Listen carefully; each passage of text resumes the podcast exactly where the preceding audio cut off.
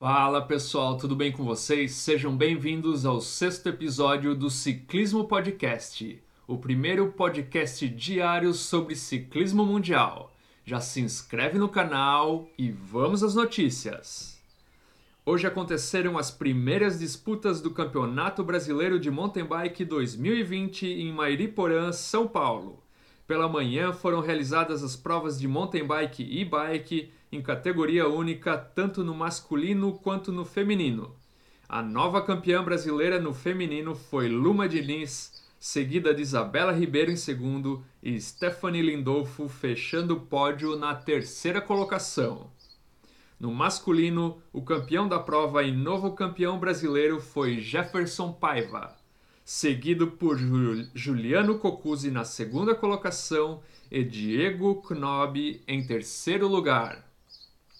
Já à tarde, foram realizadas as provas de short track XCC numa prova de 20 minutos mais duas voltas, tanto no feminino quanto no masculino. No feminino, a grande campeã foi Juliana Morgan, com Raíza Gulão em segundo e Letícia Cândido, Cândido fechando o pódio em terceiro. No masculino, Henrique Avancini não deu chance aos rivais e foi o campeão da prova, seguido por José Gabriel Almeida em segundo e Gustavo Xavier na terceira colocação.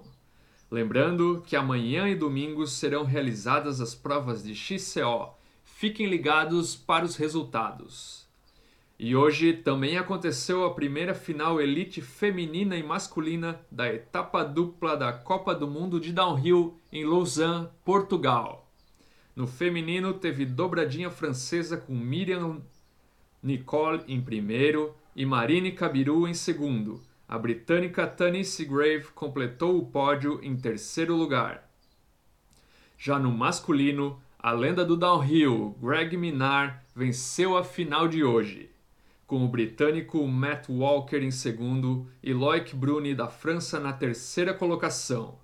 No domingo acontece a outra final do downhill. Fique ligado aqui no Ciclismo Podcast para os resultados. Para finalizar o giro de notícias de hoje, vamos à Volta à Espanha. Primus Roglic da equipe Jumbo-Visma foi o vencedor da décima etapa, sua terceira vitória na volta 2020. Primus chegou a 3 segundos na frente de Richard Carapaz de Ineos e com a bonificação de 10 segundos pela vitória, também assumiu a liderança geral da Volta à Espanha, empatado com o mesmo tempo de Carapaz. E essas foram as notícias de hoje. Obrigado por acompanhar e até amanhã às 8 da noite. Valeu!